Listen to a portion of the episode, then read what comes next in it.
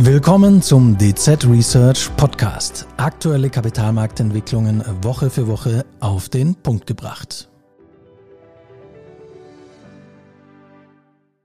Der Welthandel befindet sich seit Jahren in turbulentem Fahrwasser. Pandemien, Kriege und Krisen haben den internationalen Warenverkehr immer wieder vor schwierige Herausforderungen gestellt. Mit dem Nahostkonflikt und den Anschlägen auf den Seefrachtverkehr im Roten Meer drohen neue Risiken – die letztlich auch der Endverbraucher hierzulande zu spüren bekommt. Über dieses Thema spreche ich heute mit Matthias Schupeter, Economist in der Abteilung Volkswirtschaft im DZ Bank Research. Mein Name ist Oliver Finger, Analyst im Team Anlagestrategie und Privatkunden. Ja, hallo Matthias, schön, dass du da bist und herzlich willkommen. Hallo Olli, vielen Dank für die Einladung. Sehr gerne. Matthias, starten wir gleich mal mit meiner ersten Frage heute. Ähm, die Nachrichten über den Welthandel sind ja seit Jahren eher so durchwachsen bis, man kann schon sagen, düster, denke ich. Krisen über Krisen belasten internationale Handelsrouten. Wo stehen wir denn heute? Ja, nach den doch recht schweren Pandemiejahren befindet sich der globale Güterhandel seit etwa der Mitte des Jahres 2022, also nach dem Überfall Russlands auf die Ukraine, erneut in einem recht deutlichen Abwärtstrend. Der Krieg hatte ja vor allem für Europa, aber in der Endkonsequenz natürlich auch so gut wie für jede größere Volkswirtschaft, also auch in Amerika und Asien, einen zum Teil schweren Vertrauensbruch im verarbeitenden Gewerbe zufolge, dass sich infolge des Krieges wichtige Rohstoffe wie Energieträger oder landwirtschaftliche Erzeugnisse ja doch spürbar verteuerten. Ähm, und wenn wir auf die aktuelle Entwicklung der weltweit schwachen Export-Neuaufträge schauen oder das globale Industrieklima, dann hat der Negativtrend im Welthandel mal zumindest bis Ende 2023 auch angehalten. Mhm. Ja, du hast das Industrieklima und die Exportaufträge angesprochen. Kannst du etwas näher auf die Entwicklung der wichtigen Handelsindikatoren eingehen? Ja, schaut man auf die Stimmung im globalen verarbeitenden Gewerbe, dann blieb sie ja bis zum Jahresende 2023 auf einem teils doch sehr depressiven Niveau bekannter Index, der die aktuelle Entwicklung gut erfasst, ist etwa der äh, JP Morgan Global Manufacturing PMI. Und laut dem letzten Monatsbericht ist die welt weltweite Industrieproduktion im Dezember 23 bereits zum siebten Mal in Folge gesunken. Also wahrlich keine gute Nachrichten. Mhm.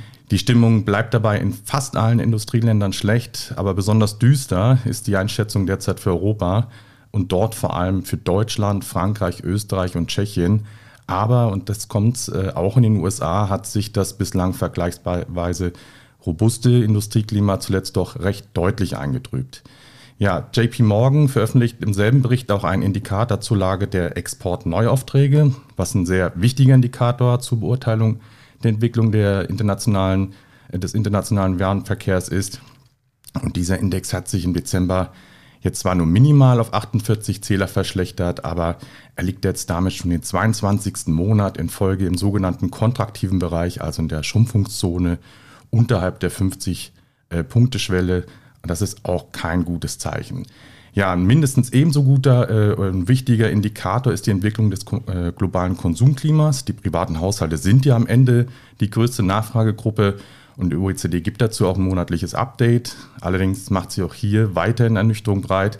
Das globale Konsumklima blieb bis zuletzt deutlich unter dem langjährigen Durchschnitt und signalisiert damit doch eine sehr getrübte Konsumstimmung. Da hat auch wenig geholfen, dass die Inflationsraten von ihren hohen Niveaus deutlich runtergekommen sind. Ähm, problematisch bleibt dann erstmal, dass das Preisniveau bei äh, parallel gestiegener Zinsbelastung doch noch viel zu hoch ist. Und schaut man jetzt in die Länderdetails zum Konsumklima, dann fällt doch direkt auf, dass sich die Haushalte eigentlich überwiegend auf den Grundbedarf beschränken. Also so größere Ausgabenposten werden vorerst aufgeschoben. Mhm. Äh, wie sind die Erwartungen jetzt für 2024? Also ist die Talsohle dieses Jahr durchschritten? Hm, ja, also die Aussichten für den Welthandel im Jahr 2024, jetzt im laufenden Jahr, sind ja trotz der zahlreichen Konflikte zumindest, naja, sagen wir mal, verhalten positiv. Also es gibt durchaus Anzeichen dafür, dass die Talsohle in der Industrie bereits erreicht wurde. Ein Beispiel dafür ist die Stabilisierung der Einkaufsmanager-Indizes auf niedrigem Niveau. Das ist schon ein wichtiger Frühindikator. Also da sehen wir schon eine Stabilisierung. Und jetzt im laufenden Jahr sollte der weltweite Druck auf die Verbraucherpreise und auch das Leitzinsniveau im Vergleich zu 2023 etwas nachlassen, während die Reallöhne zunächst steigen sollten. Und das dürfte grundsätzlich erstmal dafür sprechen, dass eine steigende Kaufkraft und allmählich sinkende Zinsen die Nachfrage vor allem nach langlebigen Gütern wieder etwas belebt und auch die Investitionstätigkeit der Unternehmen verbessert. Mhm. Also kann man sagen, 2024 geht es wieder aufwärts oder ja. wie siehst du es?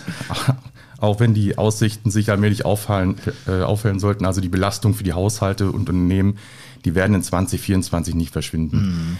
Das allgemeine Preisniveau steigt äh, äh, auch vorerst weiter, wenn auch nicht mehr so stark wie jetzt in 2023. Und auch die Notenbanken werden ihre restriktive Geldpolitik nur allmählich normalisieren. Also auch die Zinsbelastung wird vorerst hoch bleiben, aber zumindest immerhin graduell äh, absinken. Ja, dann haben wir vor allem in Europa das Problem, dass sich die Auftragsbücher in äh, Rekordgeschwindigkeit lernen und auch die Kapazitätsauslastung abnimmt. Und bis sich dieser Topf wieder gefüllt hat und die Exportindustrie wieder äh, Fahrt aufnimmt, das dürfte schon so seine Zeit dauern. Also wir rechnen äh, mal so frühestens in der zweiten Jahreshälfte 2024 mit einer zunehmenden Belebung des internationalen Warenverkehrs. Und wenn wir von einer positiven Trendwende jetzt in 2024 sprechen würden, dann fällt sie doch mit einem halben Prozent bis ein Prozent wohl eher recht verhalten aus. Also frühestens im Jahr 2025 ist dann wieder mit etwas mehr Dynamik zu rechnen. Da gehen wir so von 2 bis 2,5 Prozent aus. Aber selbst das ist noch ein Wachstum des Welthandels, das ähm, unter dem langjährigen Durchschnitt liegt und der liegt bei plus 3,3 Prozent. Mhm. Ja, da war ich dann doch etwas zu optimistisch. äh, Matthias, wir haben ja über die diversen weltweiten Krisen bereits gesprochen. Kannst du uns vielleicht mal einen Überblick verschaffen, wo derzeit die wichtigsten Handelsrisiken liegen? Ja, also das Thema, was uns seit Jahren umtreibt, ist der wachsende Protektionismus. Ähm, seit 2017 ähm, beobachten wir einen rasanten Anstieg von protektionistischen Maßnahmen und dieser, Trends, äh, dieser Trend hat auch in 2023 keinesfalls, äh, keinesfalls äh, gebrochen, ganz im Gegenteil. Wenn wir uns anschauen, welche Länder am stärksten betroffen sind, dann ist Russland im Zuge des Überfalls auf die Ukraine sicherlich eines der am stärksten sanktionierten Länder der vergangenen beiden Jahre.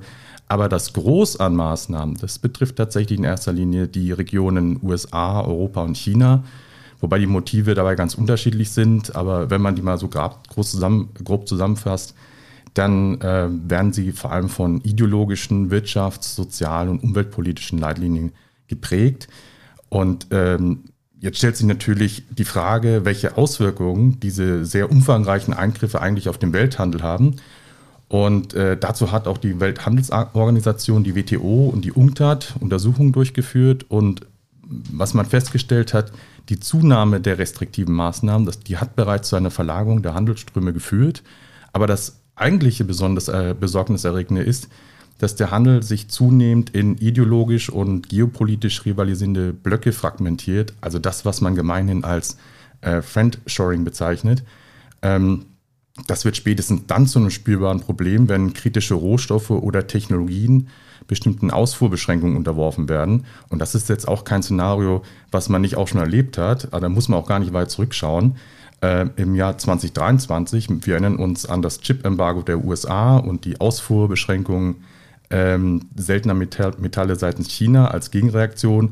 Also solche Einschränkungen können eine Wirtschaft schon empfindlich treffen und haben auch durchaus das Potenzial, die, das Wirtschaftswachstum der abhängigen Staaten merklich abzubremsen. Mhm. Mit dem Nahostkonflikt bzw. den Angriffen auf den Seefrachtverkehr im Roten Meer ist ja jetzt eine neue Belastung für den Welthandel hinzugekommen. Zuletzt haben Unternehmen ja auch über Lieferprobleme geklagt. Droht jetzt ein Revival der Engpasspolitik wie zu Pandemiezeiten? Also müssen wir jetzt länger auf unsere Autos wieder warten? Ähm, also das Kiel Institut für Weltwirtschaft hat in seinem aktuellen Bericht des Kiel Trade Indicators äh, ermittelt, dass die Container Fracht im Suezkanal um 66 Prozent gegenüber dem sonst üblichen Mittel eingebrochen ist. Das ist schon nicht ohne.